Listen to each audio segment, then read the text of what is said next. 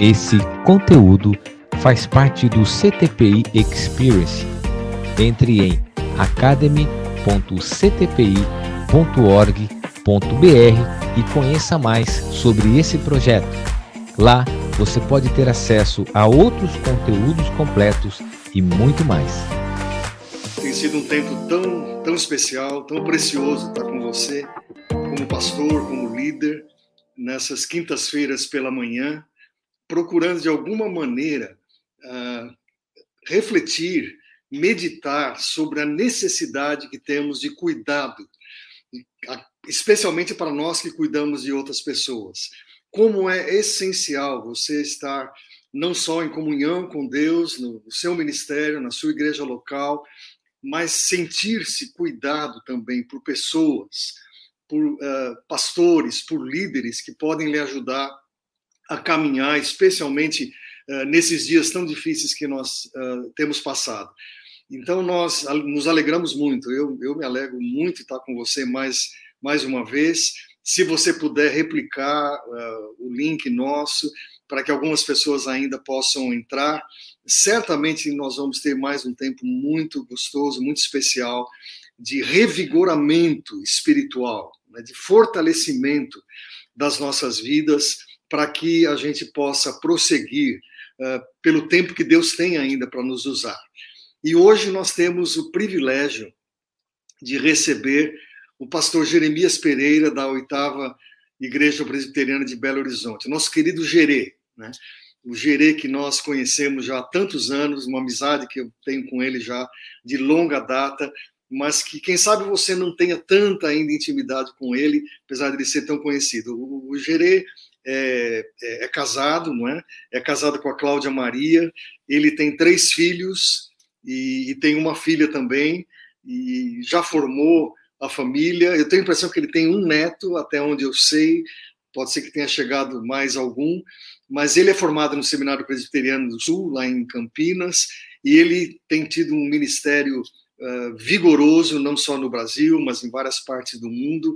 Ele é um dos fundadores do projeto Desperta Débora, que tem uh, levantado intercessoras pelos filhos, e eu fico tão feliz que esse movimento nasceu numa das viagens que ele, eu fiz com ele, eu estava liderando um grupo lá para a Coreia do Sul em 95, e ali foi que Deus deu a visão também para ele, para Marcelo Galberto, Ana Maria, e enfim, esse é um dos movimentos. E, e, e o Gerê tem sido conhecido como, como o cara do bom humor, não é? da, da camisa florida, mas não só isso.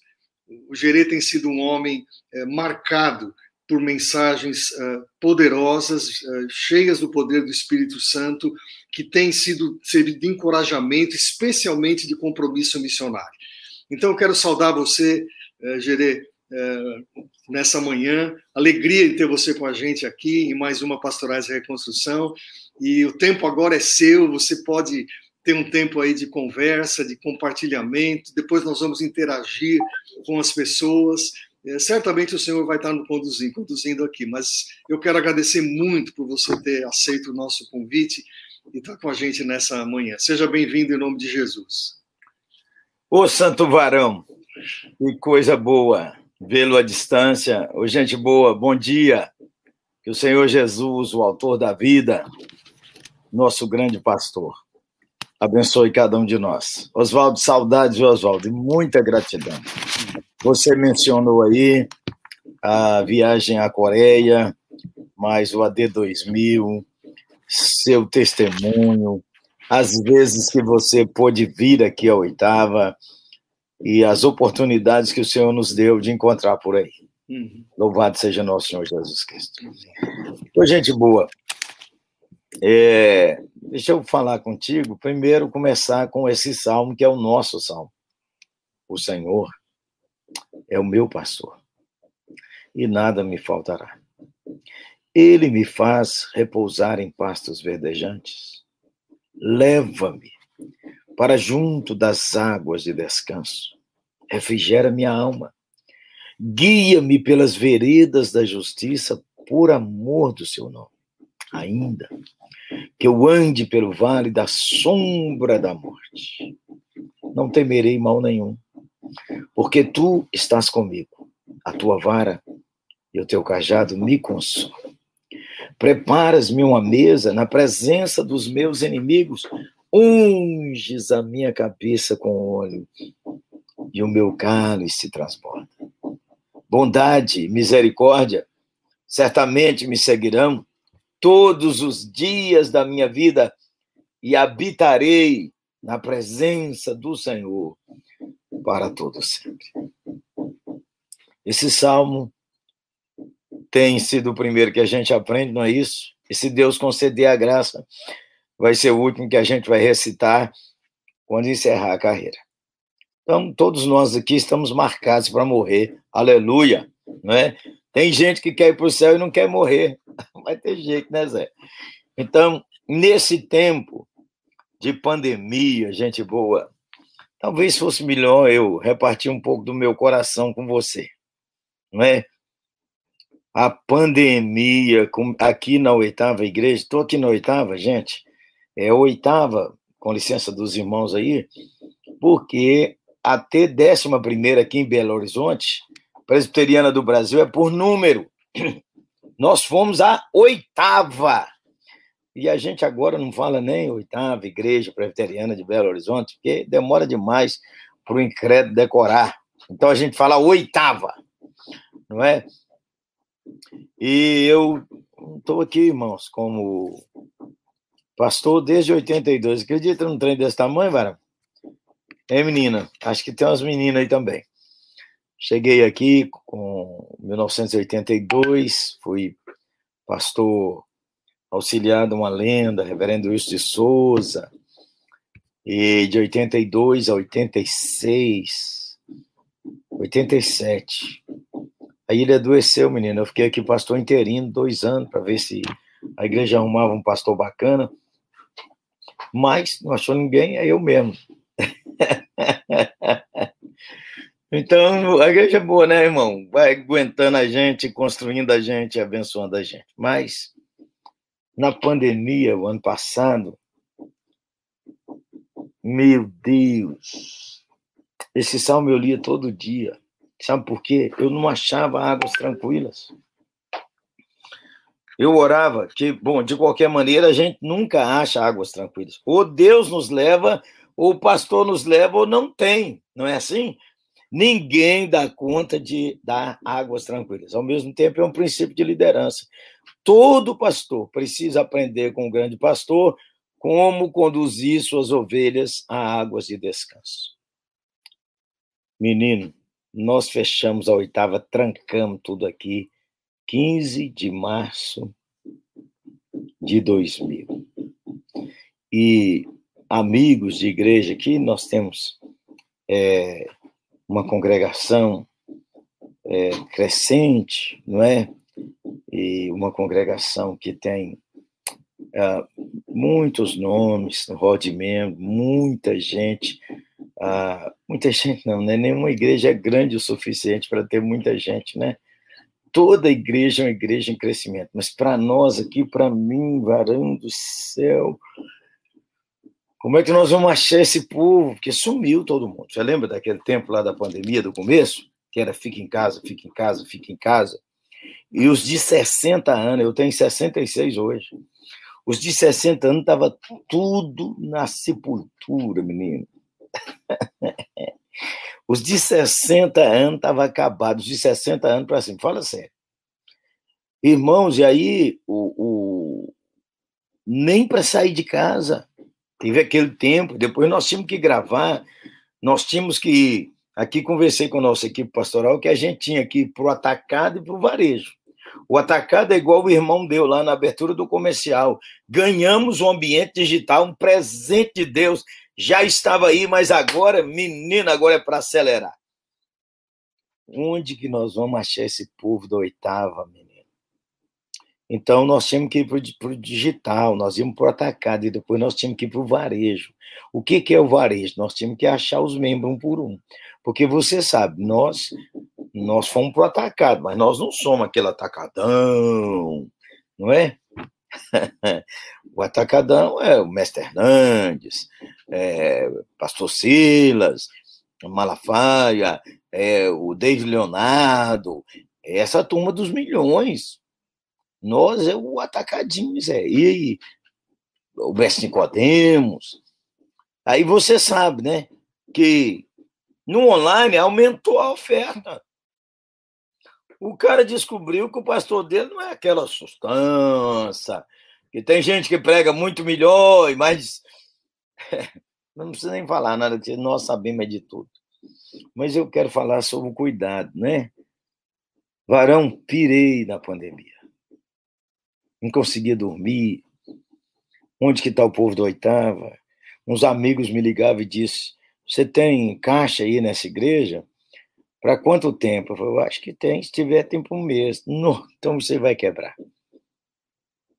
Porque a igreja é corpo e é organização, não é não?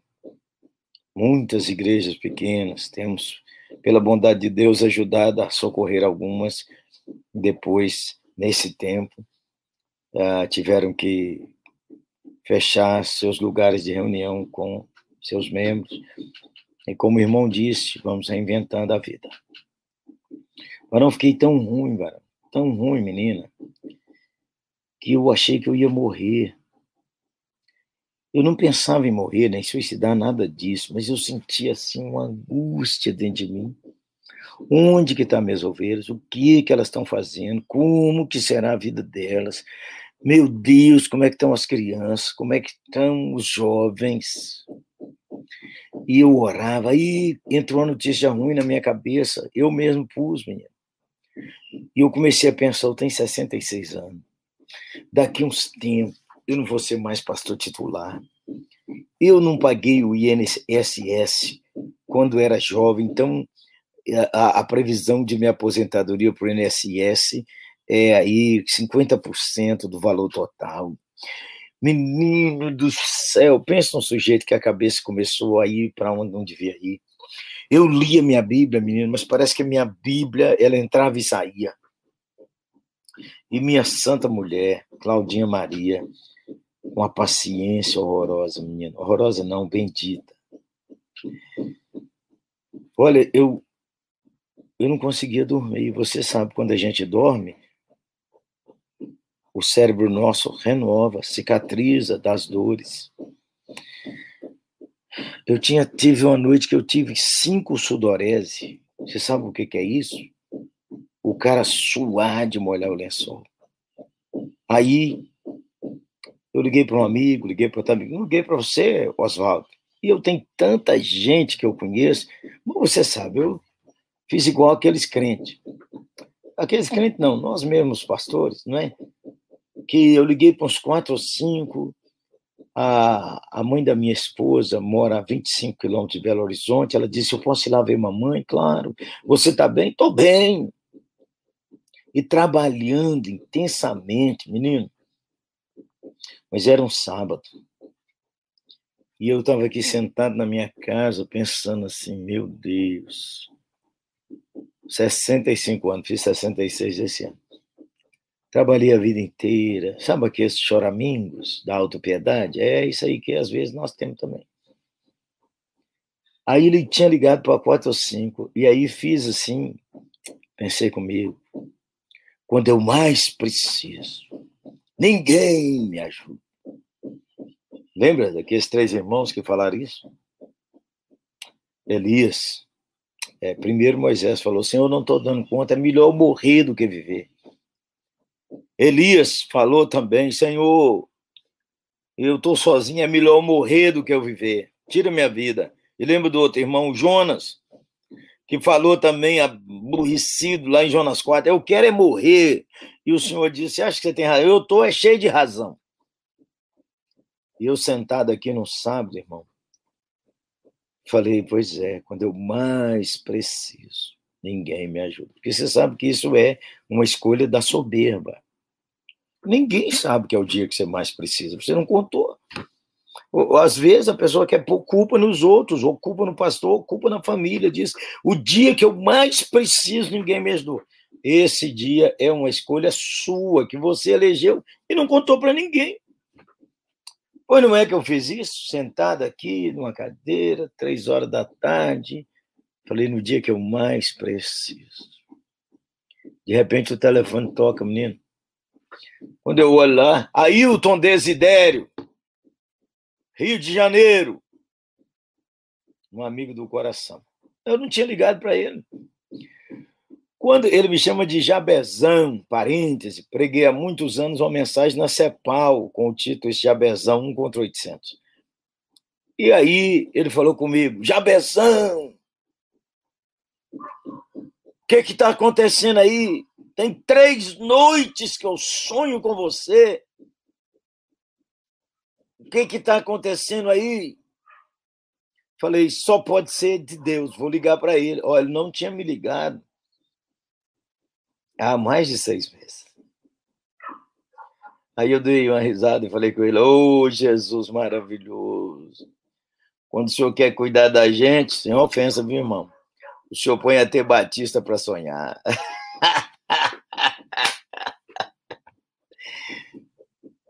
Ele é psicólogo também, um pastorzaço. Abri meu coração com ele. Falei, ô Zé, eu tô desse, desse, desse, desse, desse jeito. Desse, desse jeito. Mas, menino, ele me esculhambou. Pensa na esculhambação. Ah, você, porque é, tem umas passagens aí, né? Eu fiquei viúvo é, no ano 2000, casei de novo, meu filho era adolescente, Claudinha veio, glória a Deus, com uma filhinha, essa minha filha Rúbia, Asperge, e depois, com tanta batalha na vida, na igreja, glória a Deus por isso, não é? Casamos os três filhos, um dos meus filhos é uma saudade, menino. Decidiu ele e a esposa ir morar em Calgary, tem três anos que eu não vejo esse filho não vejo presencial, não é? E aí o meu meu outro filho, Lucas Davi, então o Gerê Júnior foi morar em Calgary, o Lucas Davi, casado com a Gisele, o Lucas Davi casou com a Juliana, e o Ciro Pereira casou-se com a Marcela. Menino, mas depois disso, eu tive câncer de próstata 2018. 2019, tive câncer de próstata, fui operado, um estresse brutal. E tivemos lutas aqui na igreja, assim. A igreja tem luta, né, irmão? Aí ele me disse: Olha, você tirou aquele negócio do câncer de letra, mas agora você está no caminho da depressão. E se você não cuidar, você tem que ir ao psiquiatra, porque se você não for, você vai afundar. Menino, pensa numa esculhambação. Mas o que eu gostei demais. Ele falou: vou no psiquiatra. E Claudinho já tinha falado isso comigo. Eu falei: eu vou também. Aí, mas o que eu gostei foi: Deus cuida da gente. Deus cuida da gente. Ele é o nosso pastor. Ele não desanima, ele não desiste. Ele move situações. Aceite como Deus cuida. Aceite. Aceite como Deus está cuidando de você. E eu fui psiquiatra, Zé. Fui psiquiatra, conversa vai, conversa vem, doutor, como é que é, como é que não é, PPP, PPP. Menino, o doutor falou comigo assim: você tem um transtorno de medo. Você está repreendido em nome de Jesus.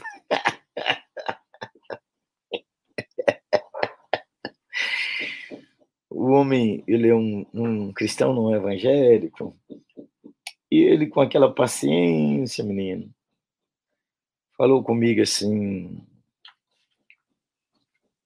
Mas o senhor pode se tratar. E eu tinha ido ao médico da igreja uns dias antes, por causa daquela sudorese. Ele ligou para um amigo comum, que é psiquiatra. Ele falou: Ó, oh, a energia de Jerê baixou. E eu acho que não é só que não é só estresse, porque estão trabalhando muito os pastores de nossa igreja. E nossa equipe pastoral com 15 meninos. E nossa equipe pastoral, a gente tinha que. Eu falei com eles assim, quando eu, a princípio eu usei a expressão que o abismo digital abriu. Depois eu mudei a figura que a montanha digital subiu e nós tínhamos o privilégio de subir, menino, e subimos. Nossa equipe pastoral exponencial. Voltando lá, o homem, o falou, ó, aquele médico, seu amigo lá, ele deu o remédio certo, mas a dose é pequena. Eu estava tomando, acho que 20, um trem lá. Ele falou, tem que tomar 50. Eu regalei, eu olhei, que que é isso, doutor? Menino, ele falou, tem criança que toma 200, pastor. E eu sei que é difícil, aí o homem deu outra ensaboada em mim, pense Deus cuidando. Eu sei que é difícil, eu sei quem é o senhor, rede social é brutal, Zé. E aí eu disse, eu sei que é o senhor, conheço a história do senhor, papapá, papapá, papapá. Doutor, é o seguinte, eu também sou assim, doutor, tem que tomar um remédio, eu tenho que tomar um remédio, vamos adiante. Agora, esse negócio desse diagnóstico do senhor, o senhor não pediu um exame, pediu nada, que conversa é essa? Ele disse, ô pastor, o diagnóstico é clínico. Então, meu remédio, irmão, tinha que tomar um de manhã, um para dormir. Fui tomando, menino. Fui melhorando, fui dormindo, fui acalmando. Depois eu fui naquele psiquiatra, meu amigo, Ismael Sobrinho. Pense, batistaço. Ele diz que é batista do manto. Ismael, a cultura absurda, irmão, um homem de oração maravilhoso. Aí Ismael abriu o, computador dele e disse assim: Seu cérebro, Gerê, perdeu química. Então nós temos que repor a química do seu cérebro. Quando a pessoa perde a química do cérebro, falei, eu tenho que ir para academia, velho? Eu falei, não dá tempo, não. Aqui agora é, é, é socorro. Você vai tomar isso aí. O tempo está difícil, marama. O tempo está difícil para todo mundo. Menino, e aí então, é, fui tomando remédio. Aí é que eu li essa minha Bíblia, menino. Li a minha Bíblia. E dava um jeito de conversar com meus amigos. E fui melhorando. E fui melhorando. Menino, e, e aí eu contei tudo isso para a igreja, né? Contei tudo isso, minha liderança, meus pastores. É o seguinte, o pior é o cara ficar escondendo, Zé. Escondendo, esconder, você sofre sozinho, adoece mais. Aqui nós estamos falando sobre cuidar. Você precisa de cuidado, eu preciso de cuidar. Aí contei para a nossa equipe pastoral, eles me puseram meio, eles oraram por mim. Contei para a nossa igreja, você sabe, presbiteriano tem uns presbíteros, o conselho. Contei para o conselho, contei publicamente na igreja.